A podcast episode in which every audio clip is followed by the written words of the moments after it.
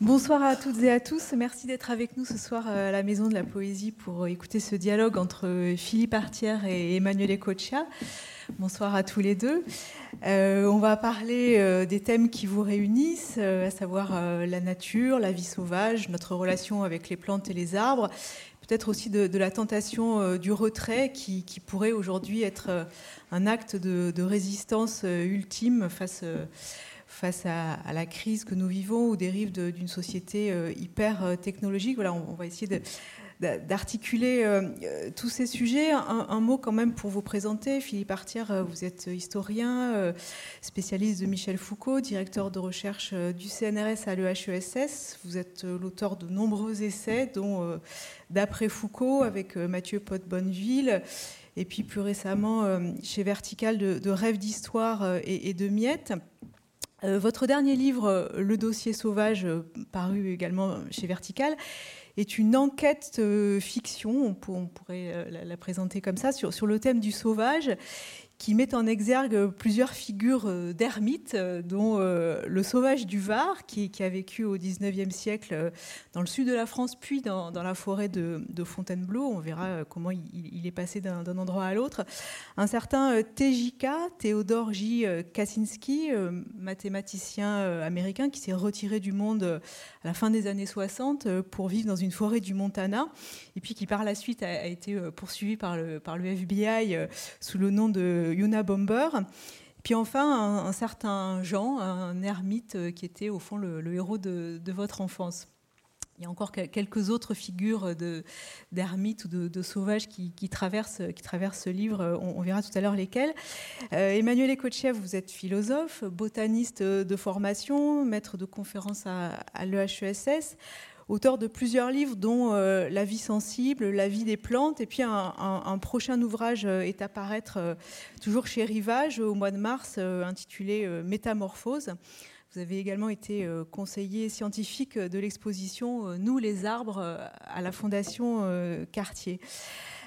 Philippe Artière, qu'est-ce qui vous a poussé à vous intéresser à, ce thème du sauvage, de l'ermite? Alors, dans ce livre, vous racontez que euh, Daniel Defer, donc qui, euh, était le, compagnon de Michel Foucault, euh, vous aurait donné un, dossier intitulé La vie sauvage, dossier dans lequel figurerait, j'emploie à dessein le, conditionnel, des, archives rassemblées par Michel Foucault autour de, ces figures d'ermites et de, de, ce thème de la sauvagerie.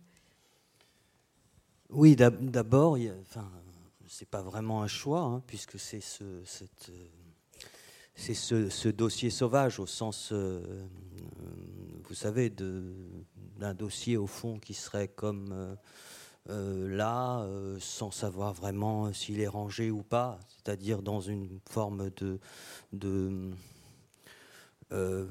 est-ce que c'est une disons une proximité et en même temps une étrangeté euh, qui est peut-être euh, ça, ce qu'on pourrait appeler euh, sauvage, ce qui était moi une chose qui m'intéressait depuis longtemps en travaillant sur notamment des généalogies sauvages, c'est-à-dire essayer de ce que j'avais pu faire dans, dans Vie et mort de Paul Génie, c'est-à-dire non pas m'inventer, mais retrouver une autre généalogie que celle d'un philosophe jésuite, mais plutôt celle d'un criminel italien d'où la présence euh, d'Emmanuel ce soir, euh, en, notamment et, euh, philosophe et italien.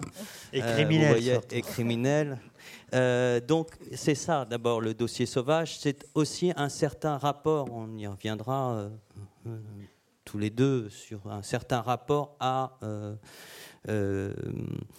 à la pensée et aux, matériaux de la pensée, et donc euh, dans euh, quelque chose, encore une fois, qui relève de. Euh, qui, était, qui, est, qui est là, sur lequel je, finalement je bute. Mhm.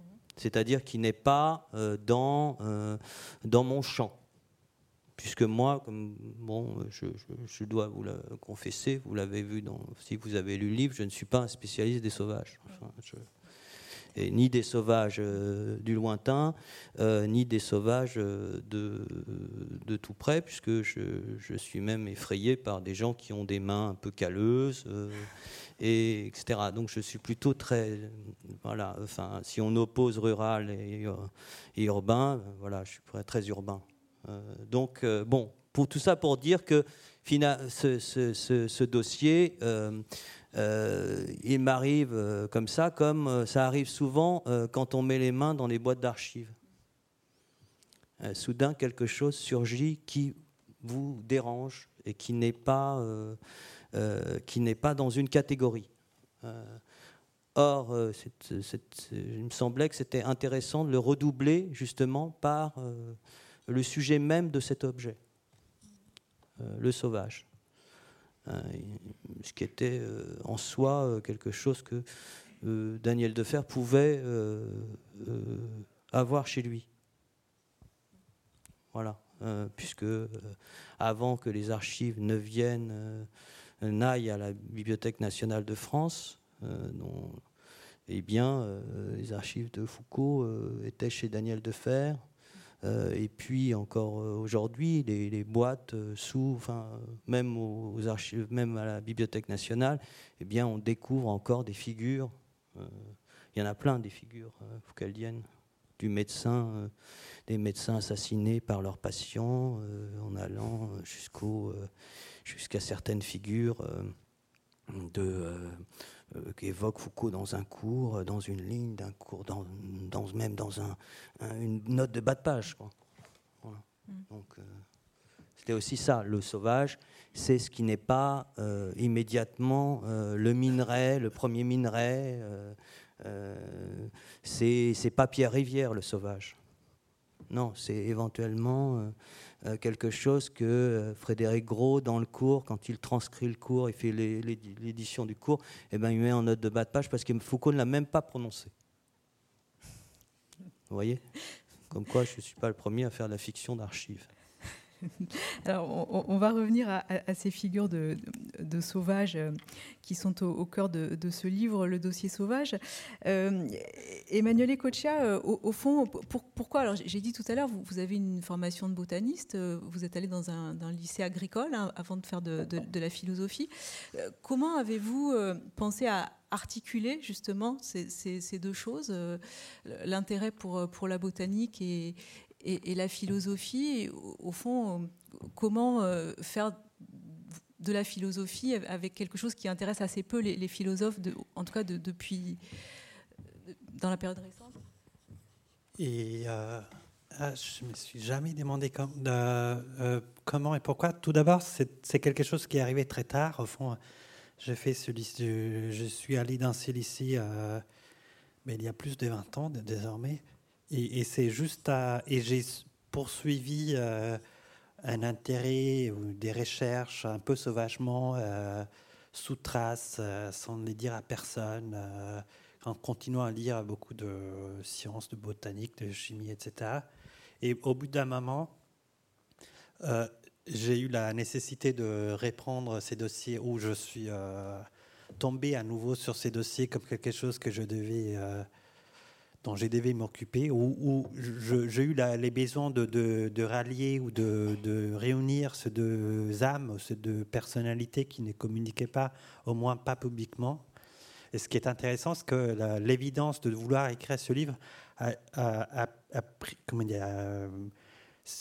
eu lieu pour moi dans un endroit très, très bizarre qui est un peu un mi-chemin entre l'état sauvage et l'état civilisé, l'urbain et la ruralité, qui est un temple euh, Shinto à Kyoto, des Fushinina, qui est un temple qui, consiste euh, dans une espèce d'étrange forêt presque au centre-ville et qui est euh, et qui est parsemé dans une d'une myriade de torii, ce, portail orange fluo qui, qui, dessine un tracé de 100 km, je crois. Et c'était exactement cette étrange fusion de ville et forêt qui m'a suggéré ou que j'avais trouvé tellement intéressante pour me dire ah, tiens, en fait, ils ne sont pas, ils sont pas les plantes ou, les, végétaux, etc. fait, ils sont pas si éloignés que, que, ça. En fait, ils sont vraiment au, cœur, au centre. C'est un peu l'idée fondamentale du livre.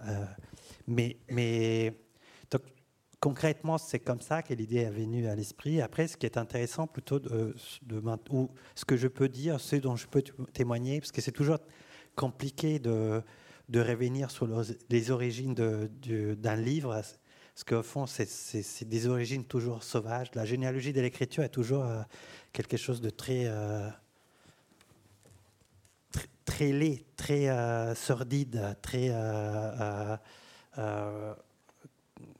comme, au fond très, oui, très bâtarde. Voilà, il n'est jamais pur. Donc ce que, ce que, ce qui par contre est intéressant, c'est ce à quoi cette, euh, ce livre m'a amené.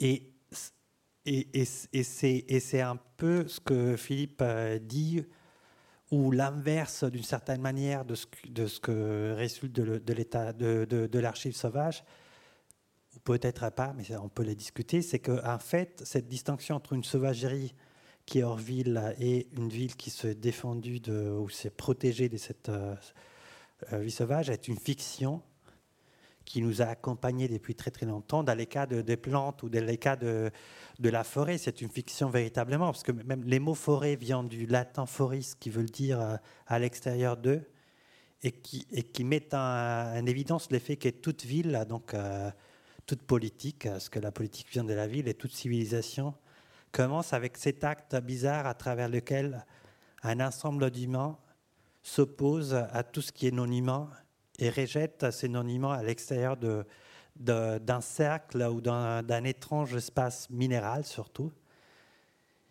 et, projette sur cet espace extérieur une intensité des vies euh, qui n'existerait pas à l'intérieur des villes, euh, et construit l'illusion d'une autonomie par rapport à cet espace. Parce que les péchés capitaux de cette division entre forêt et, euh, et ville, et donc entre l'État sauvage et l'État civil ou politique, c'est penser qu'une ville puisse être autonome. Alors que, en fait, si vous prenez Paris, et si vous prenez Paris tel que Paris est défini par la politique, par les droits, par. Euh, par la géographie, etc., c'est-à-dire l'ensemble assez disparate de, femmes et d'hommes et de pierres, en fait, de minéraux qui reposent sur ces, cette euh, portion de sol qu'on reconnaît être administrée par euh, voilà, la mairie, etc.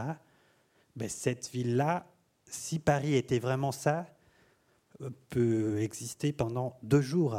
Après, tout le monde va mourir parce qu'on a besoin de un nombre infini de vaches, cochons, maïs, blé, pommes, pêche, bananes. Et tous ces êtres, qui sont des vrais individus, habitent d'autres endroits qui appartiennent à Paris de toute manière, parce que comment parce qu'ils font partie de la vie des Parisiennes et des Parisiens. Donc, pour mesurer l'étendue des villes, on devrait euh, mesurer aussi l'étendue de tous les de tous les sols euh, sauvages entre guillemets où habitent euh, tous les non-humains, qui sont considérés comme étrangères à la ville, mais qui ne les sont pas, parce que, euh, en fait, chacun de nous, au fond, une espèce de réincarnation de tous les cochons, les poulets, etc., qu'on a mangés. Donc, ce que, ce que, ce que, ce, ce, que, ce que ce livre m'a appris, c'est dont je peux parler, c'est que voilà, il y a cette étrange, cette étrange fiction qui, qui, qui a mené d'un côté à construire des villes comme des déserts, parce que le pari que une ville puisse consister d'une monoculture humaine et d'un ensemble de, pierres, c'est l'idée, c'est un pari bizarrissime, parce que ça veut dire que, fond, l'homme vit dans un désert, parce que un espace où il n'y a que de pierres, c'est les déserts, en fait. Donc, euh, euh, très, très bizarre.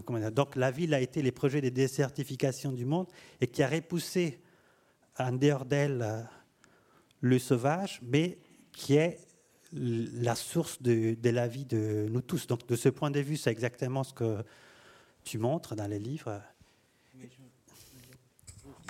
En fait, en t'écoutant, je me disais, mais est-ce que c'est pas le, on en parlait avant, c'est pas euh, le statut de la philosophie? C'est-à-dire ce, le fait que on peut penser la philosophie euh, comme ça, comme Paris, c'est-à-dire euh, purement minéral, euh, mais que finalement,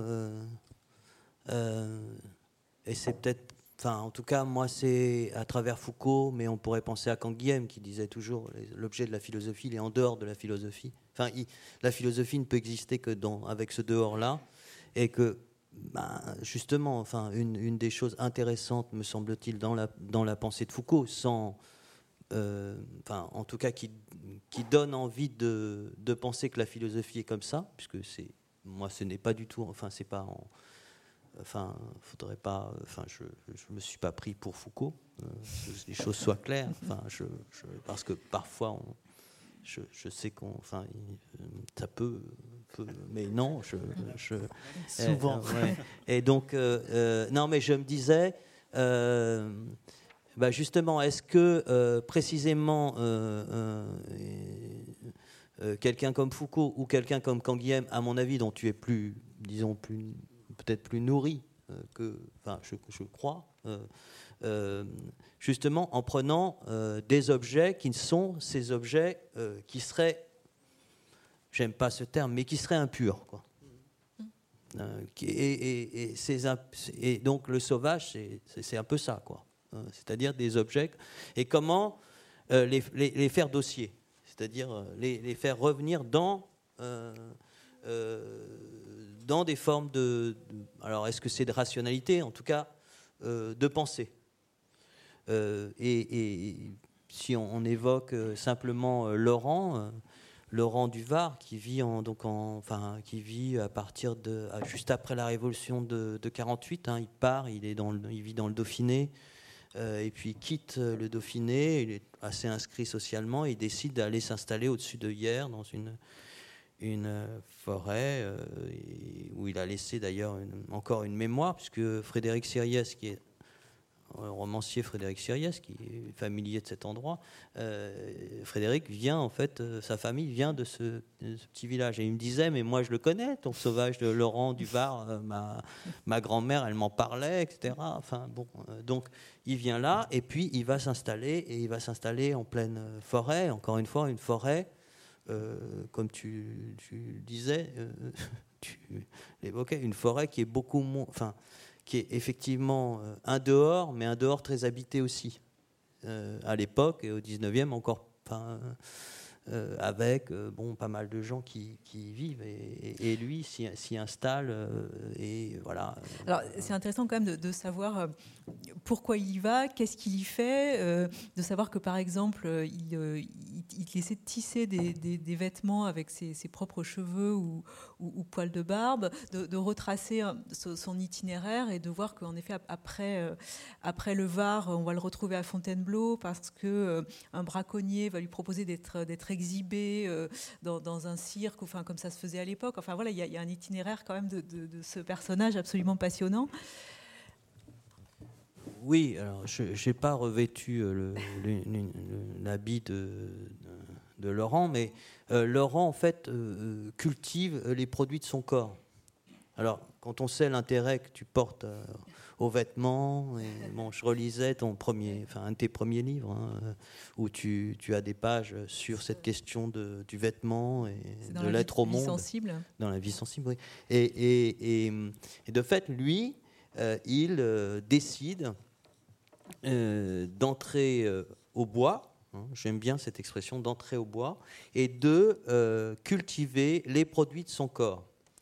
Ses cheveux, ses, euh, poils, euh, la cire de ses oreilles, etc. Et il fait comme ça, non mais il fait des, des mois par mois, il fait collecte, hein, et il, il, ramasse, il amasse, et quand euh, euh, les médecins de, l'Académie impériale, euh, alertés par quelques journalistes et puis collègues méridionaux, descendent, eh bien, ils voient tout ça. Et ils observent, ils, voient les étiquettes, ils font des relevés, tout ça existe. Bon, alors, pourquoi il est là, il dit ça n'a pas d'importance. C'est pas ça. Ce qui est important, c'est que je sois là. Et c'est tellement important qu'en fait, j'ai, enfin, en tout cas dans le livre, parce qu'encore une fois, bon, ce qui est bien avec, j'aime bien ça, le statut d'historien, parce que finalement, on vous croit tout le temps. Donc, euh, en fait, toutes les archives qui sont, euh, tous ces textes qui sont dans le livre, enfin, tout le monde prend ça pour de l'argent comptant, ce qui est formidable, parce c'est, parce qu'on peut aussi imaginer que Laurent n'a jamais mm. existé, mm. enfin, et que Frédéric Siriès me raconte une blague, euh, comme il fait souvent d'ailleurs. donc, mais il se trouve que de manière, voilà, ce personnage, on le retrouve euh, donnant des conférences dans euh, euh, l'ouest de la France à propos de sa vie. Ça, c'est des choses qui doivent te plaire, c'est-à-dire vraiment, c'est une, son esthétique de vie et il décide d'en faire lui-même un, spectacle, ce qui renvoie effectivement, c'est pas tant le cirque que, qu'encore une fois, le, quelque chose qu'on, dont qu'on méconnaît, que Corbin avait un peu euh, mis en avant, c'est-à-dire ces conférences qui circulent euh, de ville en ville, qui étaient en gros nos, connaissances du monde. Euh, quand, enfin, ma génération, on, allait au cinéma voir un film sur l'Indonésie, puis avec l'aventurier qui racontait l'Indonésie. Donc il fait ça, mais de sa vie, lui. Et donc, il y a quelque chose qui me plaisait beaucoup, c'est qu'évidemment, euh, là, il y, a une invention de l'autofiction avant, euh, avant Hervé Guibert, quoi. Mm. Euh, avant, donc, qui était bon. Et puis après, on le retrouve et il devient quasiment un personnage, un personnage de la de la, de la presse, un personnage. Et après ça, disons, une fois qu'il est reconnu par les médecins, eh bien, il envahit l'espace médiatique. Euh, tout en restant euh, dans une carrière euh, Fontainebleau. On ne sait pas bien quand mm. il meurt. Il y a plusieurs morts. C'est quand même pas mal de mourir plusieurs fois. Mais on voit bien avec cet exemple-là qu'il poursuit un, commerce avec, ses, semblables, et donc c'est pas un vrai, un vrai retrait du monde. Donc ça, questionne quand même cette, cette fiction de, de l'homme naturel, de, du, mythe de l'état de nature. Enfin, on voit bien que c'est pas, c'est pas possible. Bah, euh, d'abord, il y a un point qui est. C'est-à-dire que lui, la, distance qu'il a avec, euh, euh, avec Rousseau, elle est quasiment la distance qu'on peut avoir aujourd'hui avec la pensée de Foucault, enfin en termes temporels. Donc tout le monde se dit, mais ce type-là, c'est un disciple de Rousseau. Mm. C'est la première. Et puis la deuxième hypothèse, c'est un dingue et, donc un disciple de Foucault. Et en réalité, il n'est ni l'un ni l'autre. Euh, et en fait, il n'est euh, ni l'un euh, ni l'autre. Mm. et il fait partie, et il fait partie de. Alors ça, c'est ce que j'ai découvert dans l'enquête, c'est qu'en fait, il fait partie de ce qu'on appelait l'érémitisme mm. du 19e, un érémitisme laïque. Euh, qui, euh, donc, euh, qui ne s'inscrit pas dans la poursuite des, pratiques qu'on connaît bien, notamment, notamment dans la période médiévale. Enfin les premiers chrétiens, et puis après dans la période médiévale, mais il fait partie de ces gens qui, eux, alors, sont, c'est pas tant c'est pas tant un, c'est pas tant, comment dire, un lointain, qu'un dehors, pour le coup. Parce qu'il décide de sortir euh, de la technologie. Ce discours anti-technologique, il est, il, est, il est, très fort. Et ce qui voilà, je, et il est très fort.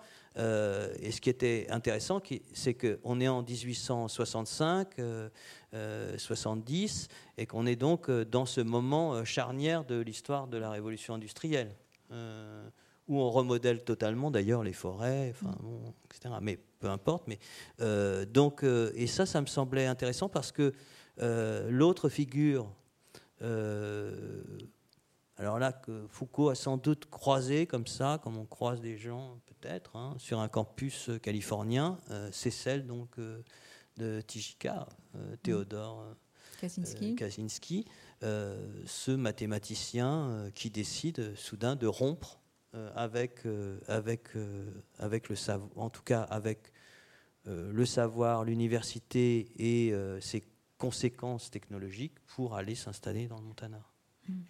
Emmanuel Kotchak, comment réagissez-vous à, ces, figures euh, d'ermites, de, sauvages, euh, qui sont au fond des, des, figures de, critique d'une certaine euh, dérive technologique de la société? Enfin, Comment vous les voyez?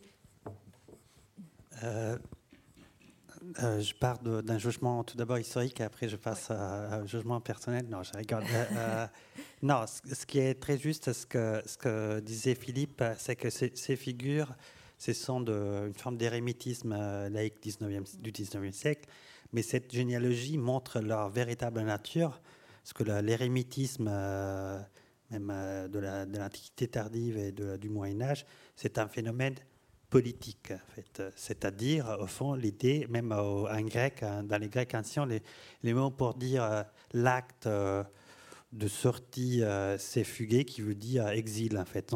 C'est l'institut juridique de l'exil. Donc, c'est un exil qu'un individu impose à lui-même, donc du consortium social.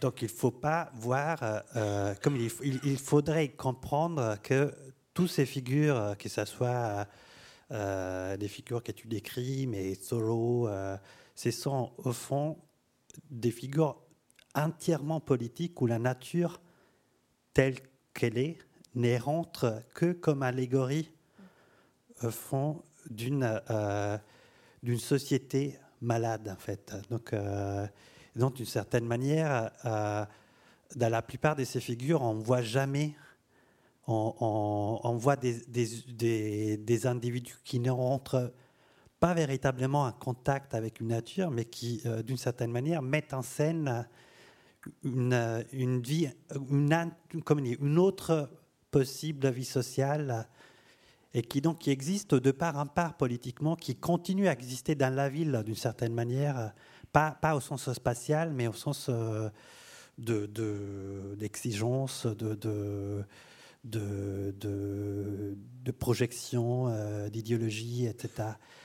Euh, euh, et, qui, produisent, d'ailleurs même l'idée de sauvagerie, c'est une projection politique. Il y a un très très beau, très bel article qu'un très grand historien du, de, les fondateurs de ce qu'on appelle aujourd'hui l'histoire environnementale aux États-Unis qui s'appelle William Cronon a, a, écrit un, texte autour de parcs nationaux, en fait, de, cette euh, pratique de construire de, parcs de conservation euh, écologique en les critiquant d'un point, point, de vue pragmatique, parce que c'est important, sauvegarder des zones pour enrichir, enrichir le, la biodiversité, mais d'un point de vue idéologique, conceptuel.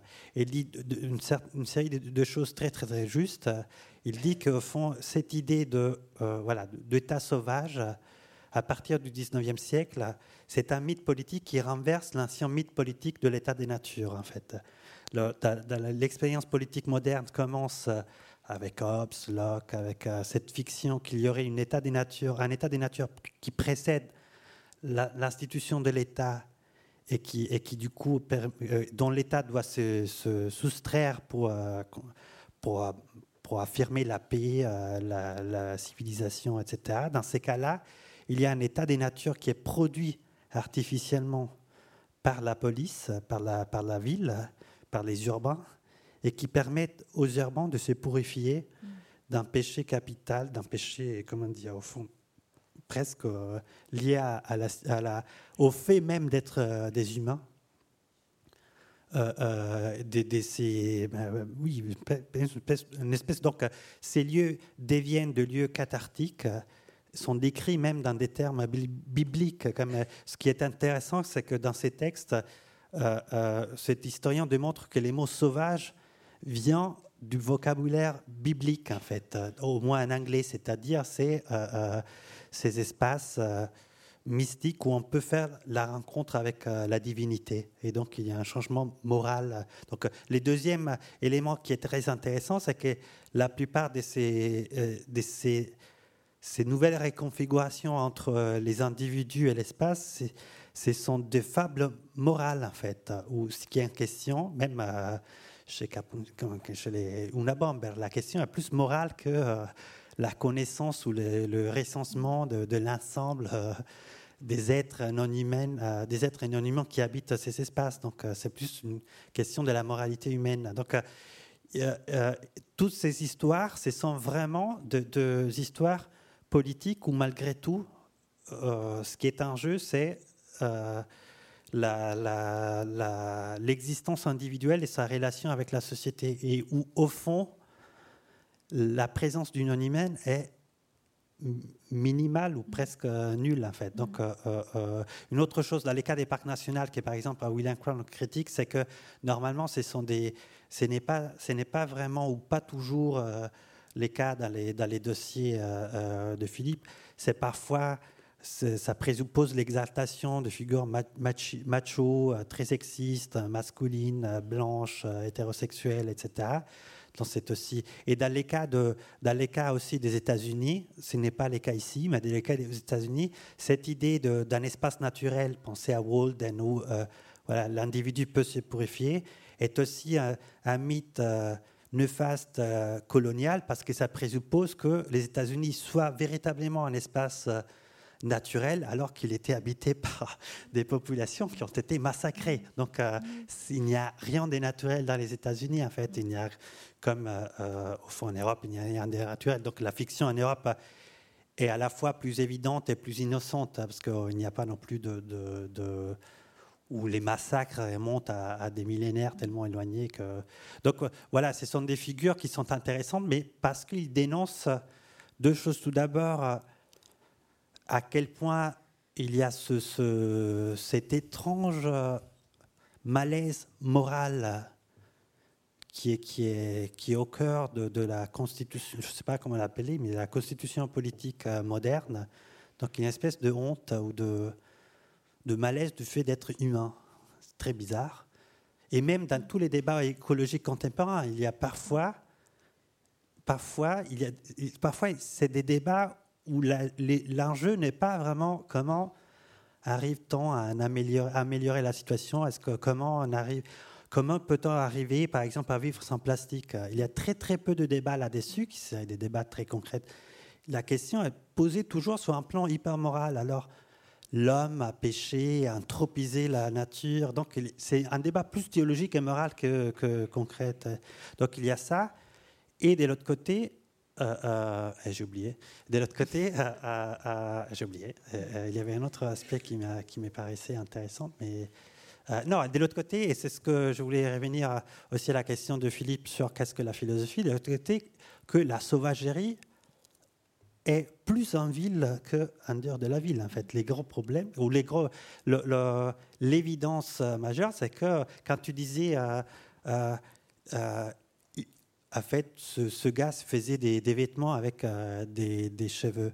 Mais nous, on fait des vêtements avec la peau des animaux, avec euh, les chevaux de plantes. Donc, on n'est pas très, très éloigné de ça. C'est juste, comment dire, c'est poussé d'un point de vue monocultural à notre civilisation, parce que du coup, on fait tout de notre corps, mais nous, on fait la même chose. On mange les corps, les cadavres des autres gens. Donc, euh, nous sommes sauvages beaucoup plus qu'en ville qu'ailleurs. D'ailleurs, c'est pour ça que ce qui, m'a donné, au fond, en terminant la lecture de ton livre, à part la, jouissance et l'éblouissement, parce qu'il y a une fin, si vous n'avez pas lu, je ne sais pas si on peut spoiler, mais la fin est sublime. Donc c'est vraiment un exercice incroyable, hyper profond euh, et très beau, et hyper profond de, de, ce que tu disais, ce que ça veut dire euh, faire de l'histoire ou pas. Euh, réunir une archive. Donc, euh, c'est très, très, c'est incroyable. Mais euh, euh, au-delà de ça, ce que j'ai senti, c'était, mais bon, nous sommes les sauvages, les vrais sauvages, c'est nous en fait. C'est pas, c'est pas les, c'est pas cette galerie des figures, c'est beaucoup plus nous. Et juste pour terminer, parce que tu m'avais demandé, au fond, c'est la philosophie. Oui, au fond, parce que une autre grande fiction qui nous accompagne depuis des, siècles, c'est que il y aurait quelque chose comme une discipline qu'on appelle philosophie. Il y a même des facs, il y a une, un truc qu'on enseigne même aux, aux, gens au lycée. En fait, la philosophie, ça n'existe pas. Mais c'est une, comment dire, ça n'existe pas. même si on regarde ce qu'on a, on, a ramassé sous les canons de, la philosophie, ce sont des, livres qui ne partagent pas ni les sujets, parce que euh, des gens parlent de l'être, de l'autre des langues, de l'autre euh, de l'économie, Foucault parle euh, de plein de choses, ni un même style. Il y a de la poésie, il y a des aphorismes, des traités. il y a déjà un philosophe de l'Antiquité qui, écrivait des taxes sur les murs, en fait. Donc ça change vraiment. donc c'est et même les mots philosophie, c'est une blague en fait, parce que philosophie en grec veut dire passion euh, amour de la connaissance. Donc l'idée, et c'était pour dire, les philosophes ne sont pas des experts, ne sont pas euh, les spécialistes, les sophistes, on appelait ça en, Grèce, c'est des amateurs au fond, ce qu'on appellerait aujourd'hui. Donc, euh, et l'idée, c'était que quand tu touches un savoir, c'est exactement ce que, au fond, c'est dans l'exercice dans les livres et l'incarnation est, l'exemple parfait. Tout touche un savoir et tout d'un coup, il y a une passion sauvage qui t'éprend et qui, et qui, et qui en fait, euh, voilà, qui l'importe sur toi. Et c'est là que tu deviens philosophe, en fait. Avant, tu n'es pas philosophe, tu es juste, euh, tu entretiens un rapport avec une connaissance. Mais la plupart des rapports avec les connaissances, par exemple à la fac, à l'université, sont des rapports comme un mariage bourgeois on ne te touche pas trop, oui, tu es là, moi c'est là, euh, on respecte les limites, etc. C'est pas des. Il y a un très beau. Je m'appelle peut-être la chose la plus belle que j'ai jamais lue de Foucault, c'est un moment où il décrit dans un interview son rapport à, ses, amants, où il dit, euh, vous savez, il y a un état des patients qui t'oblige euh, de se déplacer. d'une part à l'autre de la ville, et l'amour c'est ça en fait. Dans les connaissances, dans la connaissance, c'est exactement ça. Une passion sauvage qui t'oblige à ramasser des choses qui apparemment n'ont rien à faire euh, les unes avec les autres, constituer un archive. Et, c'est juste là que tu es philosophe. Mm. Pas quand tu touches euh, Platon ou, ou, je sais pas, Aristote. Vous êtes d'accord avec ça sur ce, ce, rapport à la connaissance comme une passion sauvage? Euh, Oui, oui, oui. Euh, oui, non, je pensais à cette, je pensais à, je pensais au dossier en fait, en, et, je, en fait, dans ce livre, euh, généralement, les historiens ils subissent le dossier en fait, et là, euh, ils subissent les dossiers, ils sont exactement ce que tu, ce que tu dis, c'est-à-dire soudain, enfin, ça t'emporte. moi, c'est vrai que je fais partie de ces historiens qui sont qui vont plutôt, comme, comme Laurent va au bois, moi je vais aux archives. Et, donc, je suis pris après à l'intérieur de l'archive par euh, des dossiers et par, par la constitution de ces dossiers. Pourquoi des pièces sont ensemble Et c'est pour ça que c'est. Euh, je pense à. Je pense aux dossiers, par exemple, aux dossiers constitués par euh, des institutions, par exemple par l'Église sur Thérèse Martin, la petite Thérèse de Lisieux. Pourquoi, des, pourquoi certains objets, certains écrits sont associés les uns aux autres? Pourquoi, euh, pourquoi Histoire d'une âme, par exemple, qui est, un livre, en fait, dossier. Hein? Ces sœurs qui ont, ces sœurs qui étaient aussi ces, collègues au Carmel, enfin, euh, qui ont constitué ça. Euh, bon, il y a plein de, dossiers Bertrand qu'on avait travaillé avec certains de mes camarades un Emmanuel de Martigny, euh, Sylvain Venère, Dominique Khalifa, euh, Stéphane Michonneau et d'autres. On avait, on, le dossier était là. Et là, euh, je, enfin, je me suis permis de, eh ben de, de moi-même faire le dossier. Mm. parce que faut bien lire. Voilà, j'ai fait le fait le dossier et j'ai et ça, évidemment, c'est euh, c'est pas bien, quoi. Enfin, je veux dire, c'est non, mais c'est pas bien au sens, c'est pas une question morale. Hein. C'est pas. C'était c'était pour essayer justement euh, de euh, essayer de penser ce que c'était qu'un dossier comme acte d'écriture. Mais, mais c'est là que je. Parce qu'il y a une autre chose que je, que je trouve, pour, pour, laquelle je trouve que ton livre est exemplaire de, de ce que cela voudrait dire, veut dire aujourd'hui et penser, c'est vraiment, parce que quand tu dis j'ai constitué les dossiers, je, fais moi-même les dossiers, et c'est ce ce qu'on devrait faire en fait, parce que euh, euh, je fais un tout petit détour en fait, et c'est c'est un peu la même jouissance que j'ai eue euh, lorsque j'ai pu participer à cette expo en fait. En fait, on avait nous les arbres.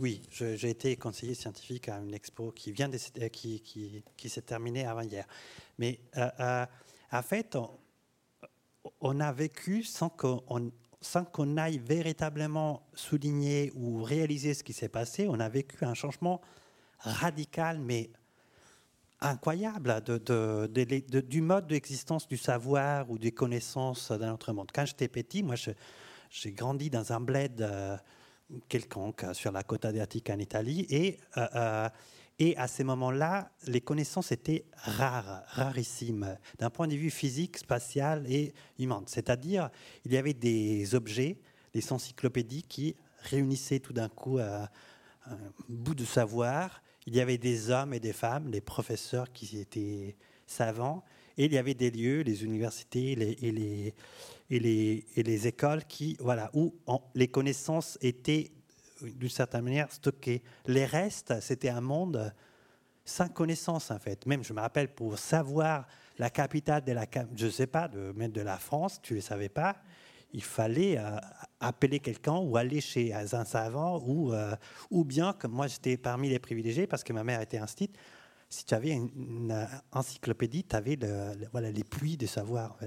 Aujourd'hui, en fait, on est passé dans un monde complètement euh, inverse où la, la, connaissance et les archives sont plus vastes que les mondes, en fait. Donc, d'une certaine manière, naviguer ici, ça prend beaucoup plus de temps, ça prend six vies, alors que, voilà, regarder les mondes, faire les tours du monde, ça prend, ça prend deux jours en fait.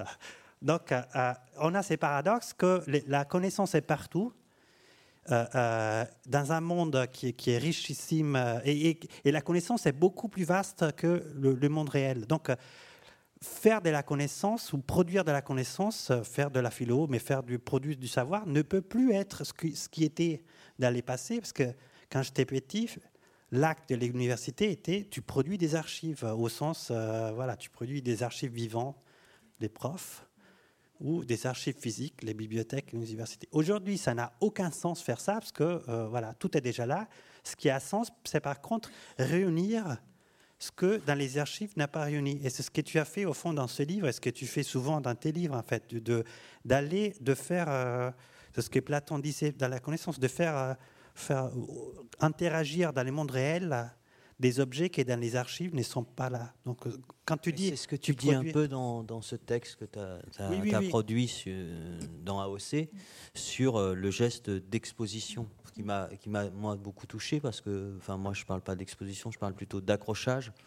Euh, et, ça rejoint ton côté d'ailleurs qu'on a évoqué au tout début, le botaniste et son herbier. Hein. c'est comment on fait un, aussi un voilà comment on, épingle un certain nombre de, de, choses. Ça, ça, concerne, je pense au, au, livre de Romain Bertrand euh, récemment paru, qui travaille sur ces questions-là, euh, sur ces, Sauf que c'est cette description du monde. Dans ces cas-là, c'est ce que tu as fait. Même là, c'est l'inverse. En fait, il y avait des, des herbiers humains, en fait, où, où, ces vies étaient.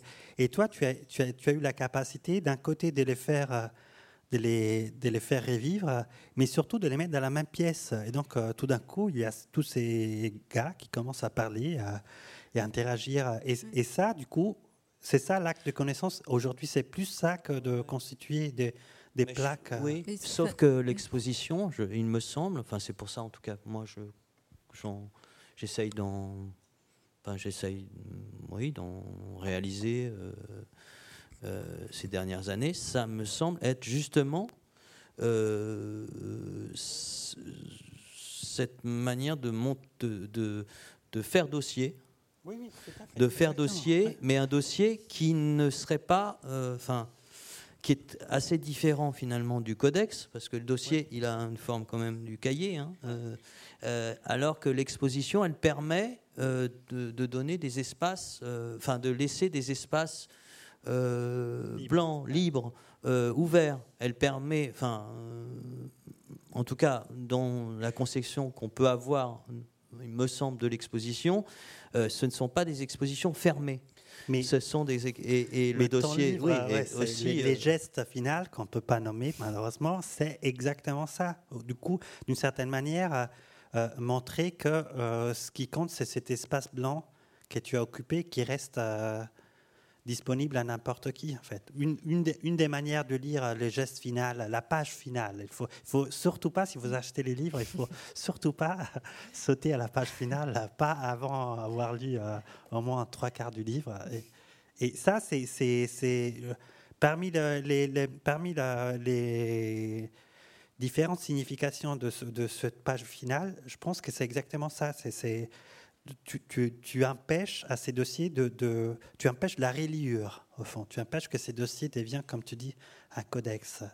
Et tu, tu, tu, tu, as appris, tu, as, tu apprends à, à réunir des sujets euh, qui apparemment étaient, euh, parce que géographiquement, euh, chronologiquement, ils sont pas. Et même au début, quand tu décris cette enveloppe que Daniel t'a rendue, même d'un point de vue maths, ce sont des photocopies faites aux États-Unis, même le format de.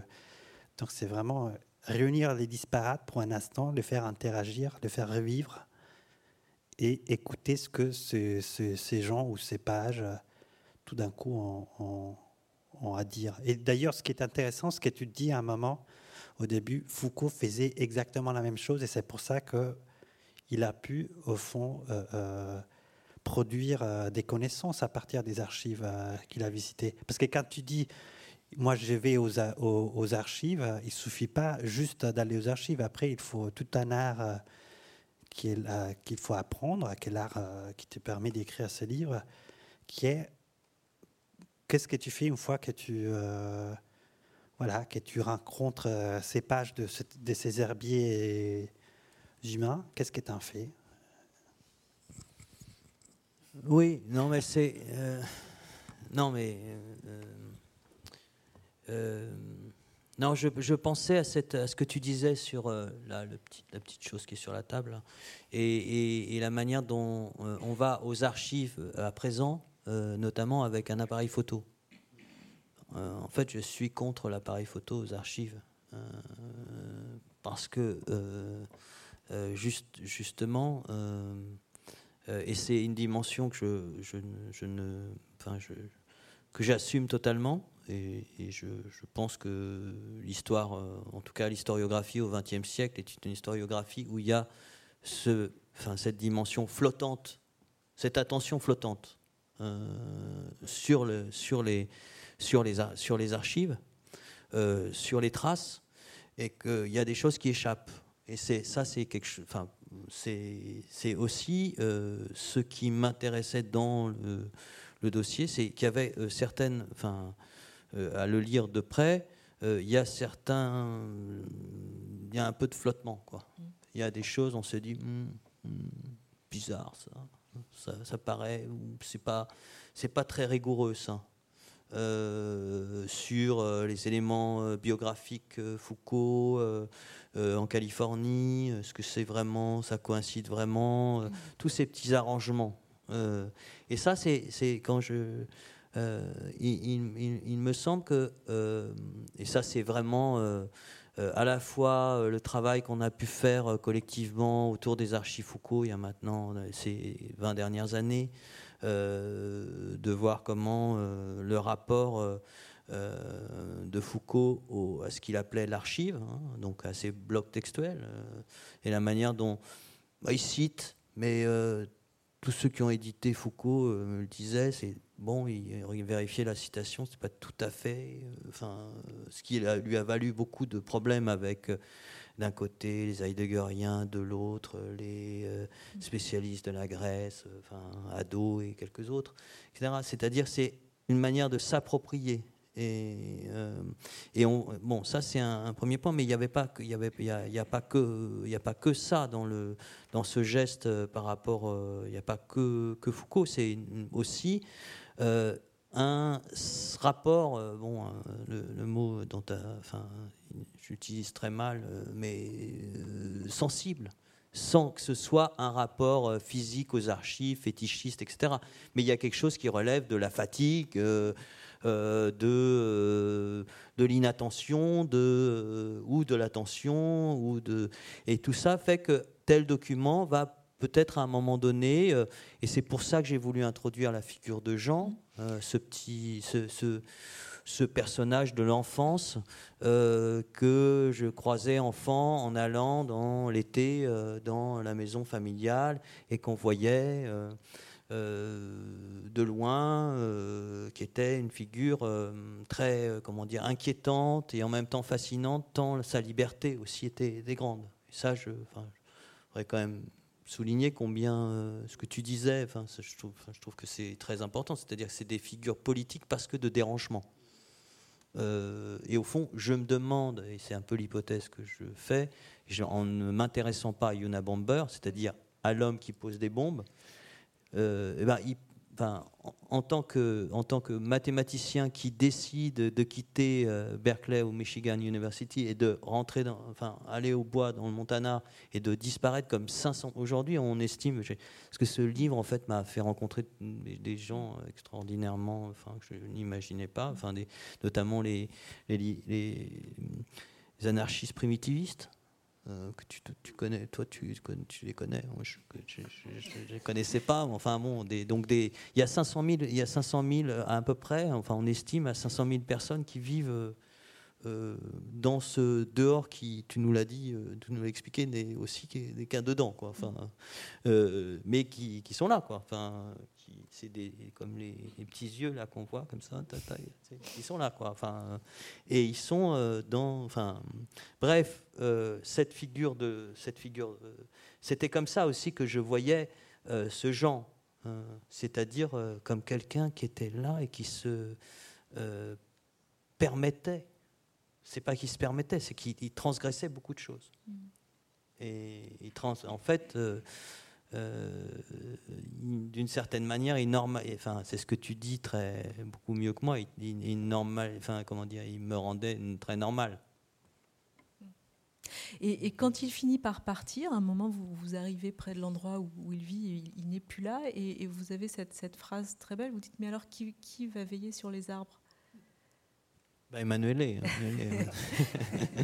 non, euh, qui, oui, qui va, qui va, qui va bah, c'est euh, euh, une, euh, c'est une, une, question qui qui, qui m'a beaucoup travaillé après après après la tempête de 99 quand en l'occurrence cette forêt là était entièrement entièrement couchée. Il y avait plus, plus rien. Enfin, il n'y avait, il y avait plus que des arbres euh, par terre.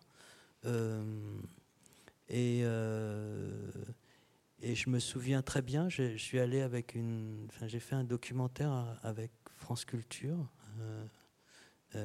et, et, et, en fait, ce qui, ce qui, sur ce, qui va s'occuper, enfin, qui, qui va veiller sur les arbres,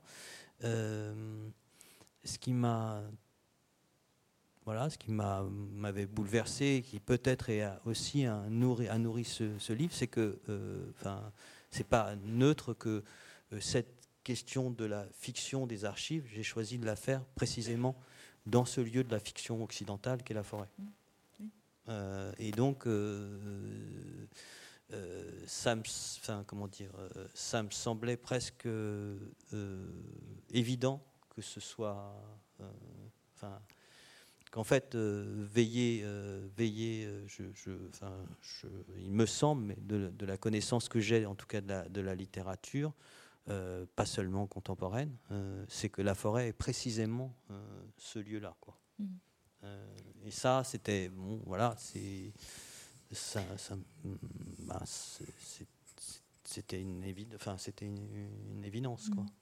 Emmanuel Ecochia, est-ce qu'au fond, il ne faut pas aller plus loin que de simplement veiller sur les arbres si, si on pense aux, incendies euh, qui, dévastent euh, les forêts. Euh, dans, ce, dans cet article auquel vous faisiez allusion, paru dans, le magazine en ligne AOC, vous disiez qu'au fond, une des solutions serait peut-être d'attribuer une personnalité juridique aux arbres. Est-ce que vous pouvez expliquer pourquoi?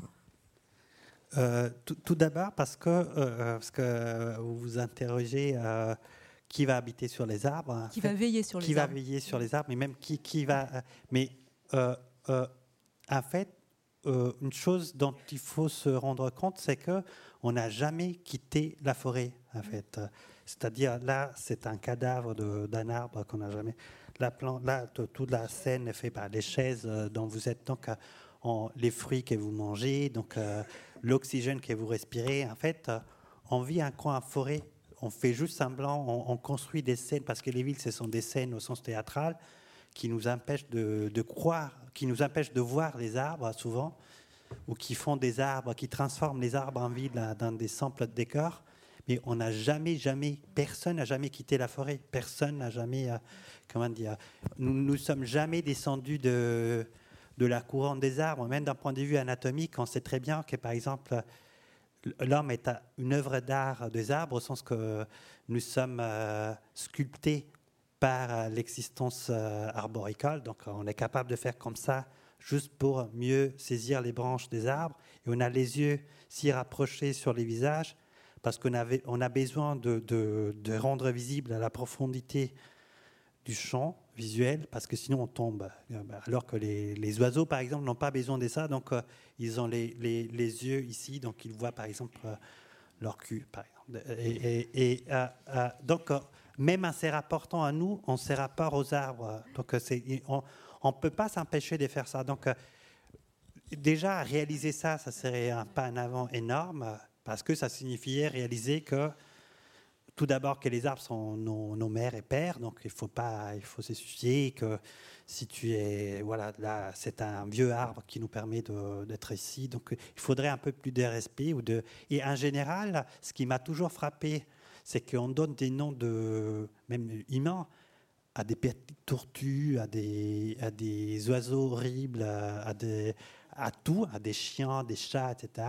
Alors que la ville est parsemée par de, d'arbres qui ont 100, 200, 300 ans, donc ils sont de vieux, euh, de vieillards qui sont là. Et pourquoi personne ose l'appeler François, Genette, je sais pas, comment vas-tu? Et parce que d'une certaine manière, même, je sais pas, par exemple, les platanes, je ne sais pas si sont des platanes, je ne me rappelle plus, mais pas, dans la place euh, Pompidou, les platanes qui sont sur les quais Voltaire à Paris, c'est autre chose de se dire, euh, là, il y a 40 euh, individus, comme 40 lions, 40 chevaux, 40 et, on fait semblant qu'ils sont juste euh, des portions minérales euh, vertes, alors que non, ce sont des individus qui vivent euh, depuis, qui, ont, qui étaient là même avant, avant Macron, avant, avant, tous ces gens-là. Ils ont résisté.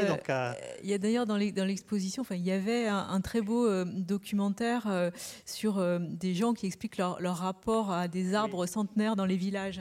Oui, oui, c'était une très belle vidéo de Claudine Nougari et de Raymond Despardons qui donc, ils sont allés voir euh, euh, euh, des, arbres historiques, pas forcément monumentaux ou importants, des arbres qui ont une certaine âge.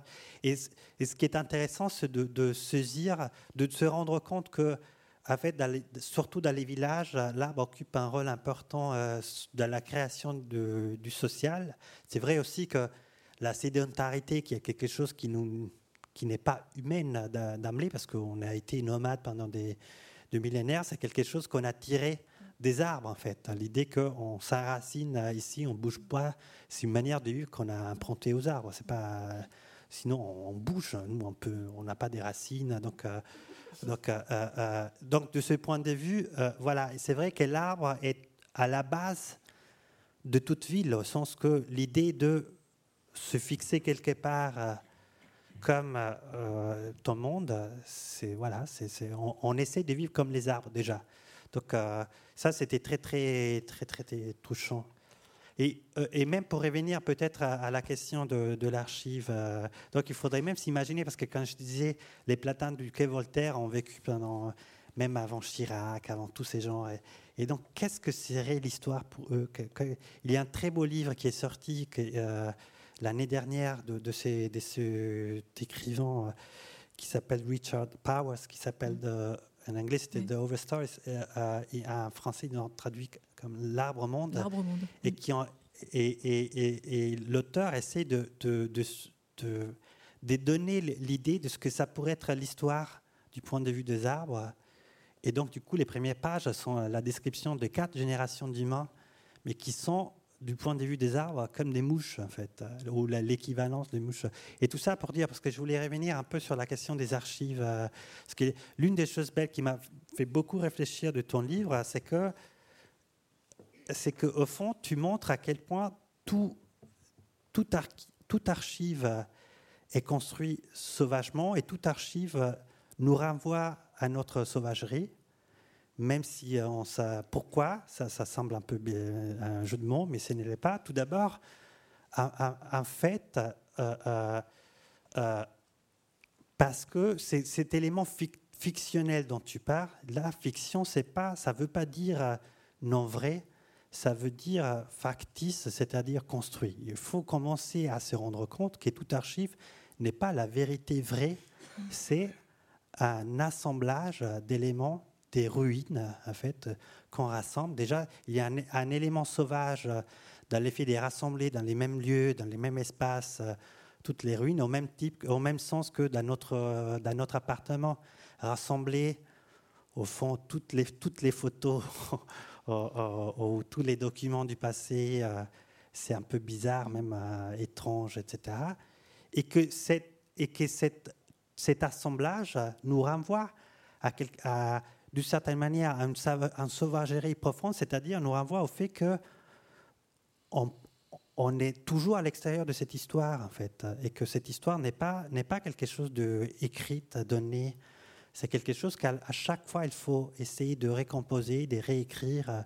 Mais ça vaut pour les individus, ça vaut pour les sauvages, ça vaut pour l'histoire nationale. En fait, l'illusion qu'il y aurait une histoire écrite une fois pour toutes est, une bêtise, en fait. Parce que, euh, euh, que l'histoire est quelque chose de beaucoup plus fragile de ce que l'on imagine et qui, qui, s'est fait au fur et à mesure, jour par jour, à travers cet assemblage de, ces éléments très fragiles dont tu, que tu décris au début, ce sont des photocopies. Au fond, comment vivent ces gens aujourd'hui? Ce sont des, des, restes, des ruines très très fragiles qui, qui est juste un acte très singulier qui les tient, arrive à, faire exister véritablement. Sinon, à, eux-mêmes, ce, voilà, ces êtres pourraient à peine exister. Donc il y a vraiment quelque chose euh, de, de, sauvage dans l'idée de, faire histoire. Tout d'abord parce que à chaque fois que, du coup, que tu reconstruis, reconstruis un dossier, tu troubles un ordre, une vérité euh, euh, passée. Et parce que, effectivement, voilà, tu, il y a une récomposition d'un ordre qui, qui, qui, ne correspond plus à.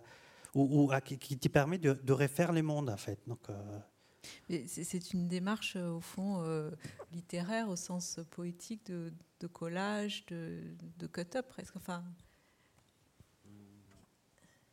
Bah, c'est se, refaire, euh, refaire le, monde. bah on peut, oui, on peut l'entendre. Enfin, on peut l'entendre à la classiquement, à la, classiquement à la Michelet le ressusciter. Mais euh, on peut aussi, euh, euh, pour reprendre la, ta métaphore des ruines, il est évident que le forum, enfin on sait bien que le forum à Rome n'est qu'une reconstitution, n'est pas une reconstitution, et une construction pure du 19e siècle. bon, pour, pour, prendre et que et que ça, bon, et, et, et qu'il y a une euh, c'est d'ailleurs une sorte de. Comment on pourrait dire ça De, de, de, euh, de goût, enfin de goût au sens construit, euh, que de. tout en sachant que c'est une construction, que de le penser comme authentique.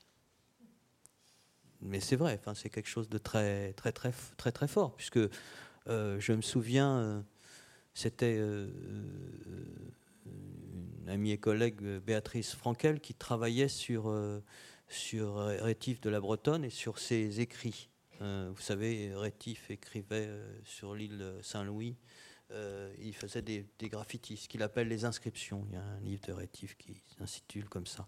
Et alors, ce, serait complètement illusoire de penser, enfin, chercher les, inscriptions. Mais en fait, euh, euh, l'île Saint-Louis, il n'y a plus une pierre du, temps de Rétif. Il n'y en a plus une. Mais tout le monde aime à penser qu'on se promène encore dans le XVIIIe siècle, là. or, et et en, t'écoutant, je me disais ça aussi de, enfin, je me disais que peut-être, euh, même si euh, c'est très, c'est quand même très intéressant puisque les forêts, majoritairement, en tout cas, pas les forêts du Montana, mais les forêts, euh, la forêt de Jean, c'est une forêt entièrement construite de la révolution industrielle. C'est une les forêts des Vosges étaient des forêts de feuillus et elles ont été transformées en forêts de conifères pour étayer les mines, les galeries des mines et pour euh, la sidérurgie. Bon, euh, mais en même temps, il y a quelque, il y a dans ce que tu disais, dans cette, cette idée que les arbres finalement nous, enfin, faire l'histoire du point de vue des arbres, c'est-à-dire non pas, c'est les arbres qui veillent sur nous. Il y a quelque chose dans la promenade forestière qui relève de ce même goût pour, pour la ruine, c'est-à-dire comme si, au fond, les arbres euh, étaient moins construits que nous. Or, euh, bon, euh, c'est cette, alors avec cet étonnement toujours des certains citadins quand ils voient des bûcherons en forêt, quoi. Ben, oui, il y a des bûcherons. Enfin, ça s'appelle la sylviculture et ça, et, voilà. Et, et, ce que je veux dire par là, c'est que je crois qu'il y a dans notre, alors je ne sais pas si je peux aller jusque-là, mais dans notre rapport à l'histoire, euh, il y a aussi ça, c'est-à-dire qu'on sait bien que l'histoire qu'on écrit n'est que l'histoire qu'on écrit euh, aujourd'hui, avec le savoir euh, cumulatif des autres, parce qu'on n'écrit jamais seul, mais on, écrit avec ceux d'avant et puis ceux d'aujourd'hui. et que, bon, ce n'est qu'un savoir, ce n'est qu'un agencement provisoire et que bon et ça veut pas dire que euh, c'est pas une porte ouverte à un discours euh, révisionniste. C'est pas du tout ça que je veux dire. Mais que cette histoire euh, eh bien elle est elle est tu, tu l'as dit et je pense que on, est, nombreux enfin c'est pas forcément une chose évidente si si partagée que ça mais en tout cas que cette histoire elle est fragile en ce sens d'une euh, qu'elle peut se modeler autrement et qu'elle va se modeler autrement.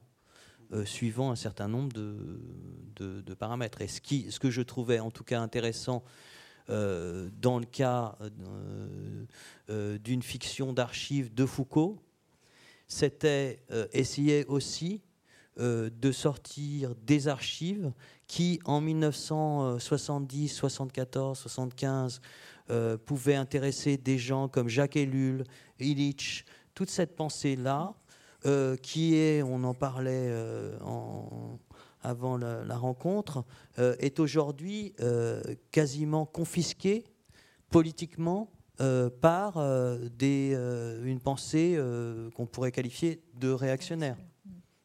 Euh, et qui est un réactionnaire, en l'occurrence anti-IVG, anti-PMA, anti, euh, tout ce qui serait homophobe, enfin bref, tout le, bref.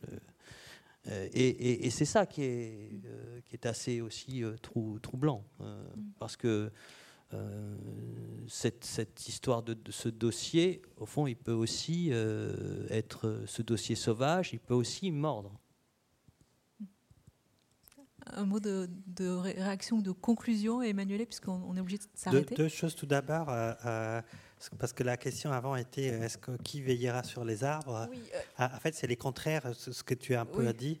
Il faut aussi arrêter de penser que l'humanité soit les gardiens divins de la santé du planète, de la planète. en fait. Arrêter d'avoir une vision anthropo Oui, en fait, les, végétaux, quoi qu'on fasse, vont survivre en fait. Parce que tout d'abord, il faut se rendre compte que l'humanité est une espèce et les arbres sont un, règne. Donc c'est un peu ridicule de penser qu'une espèce s'occupe d'un règne. En termes même de biodiversité, ils vont très bien, même ils vont ressusciter ou se réincarner plutôt. donc, donc il faudrait quand même les, les, grands problèmes, c'est qui veille sur l'humanité, en fait, plus que, plus que qui veille sur, euh, sur, sur, les arbres. Et à propos de ce que tu disais, à propos de la question de l'histoire, etc., je voulais juste, ça, quand, quand, tu parlais, j'avais une formule qui peut, qui peut sonner un peu bizarroïde, mais tant pis. Euh, c'est qu'en fait, il faudrait commencer à penser qu'il n'y a pas de résurrection, il n'y a que de la réincarnation, en fait. Donc, euh, au fond, on est obsédé par l'idée d'une euh, de la résurrection, c'est-à-dire d'une disparition totale euh, euh, d'un individu et d'une vie qui est absolument personnelle et qui se termine lorsque voilà, je, donne mon dernier souffle, alors que c'est beaucoup plus sain et beaucoup plus vrai de penser que la vie est beaucoup plus éparpillée de ce qu'on imagine et que d'un à moi vive, bah, par exemple à cause de la lecture que j'ai fait, tu vis à moi ou Foucault vive à nous, etc. Et donc qui se réincarne Déjà, penser les passés, ça veut dire euh, donner vie à une vie passée qui donc euh, n'est plus morte. En fait, elle, elle, juste réincarne. évidemment, la réincarnation est toujours introduit toujours euh, une petite différence en fait dans la, présence de vie et, que la mort physique des individus humains, mais aussi des animaux ou de plantes, n'est jamais une mort définitive en fait, parce que ce même d'un point de vue biologique, ce qu'on on oublie, c'est que un cadavre est un lieu de vie inouï, mais inouï, et c'est un festin pour des, énormes quantités de champignons, bactéries, virus, en fait, et qui donc, au fond, on meurt pas, on change de forme, on devient, on redevient virusien ou bactérien, etc. Et pour l'histoire, c'est la même chose, en fait. Il n'y a pas de disparition totale, il n'y a pas de juste, il euh, et, d'une certaine manière, ces livres permettent non pas tellement la résurrection de ce sauvage, mais leur réincarnation dans le monde présent, en fait. Et c'est pour ça que c'est tellement puissant, parce que du coup, ils sont véritablement là, mais adaptés à ce monde et pas, et pas, et pas parce que les, si on pouvait vraiment ressusciter les gens, on aurait ce grand problème que les ressuscités ne peuvent pas. Ils sont, ils appartiennent à un monde. Euh, qui est périmé, donc il ne pourrait rien faire. Merci à tous les deux. Je rappelle les, titres de vos livres. Philippe Artière, Le dossier sauvage, euh, paru aux éditions Verticales. Emmanuel Ecoccia, La vie des plantes, c'est le dernier euh, avant la parution du, prochain euh, Métamorphose aux éditions Rivage. Merci beaucoup. Et puis, comme merci à vous tous pour votre attention. Et comme toujours, on peut poursuivre cette discussion dans le hall de la Maison de la Poésie autour d'un verre.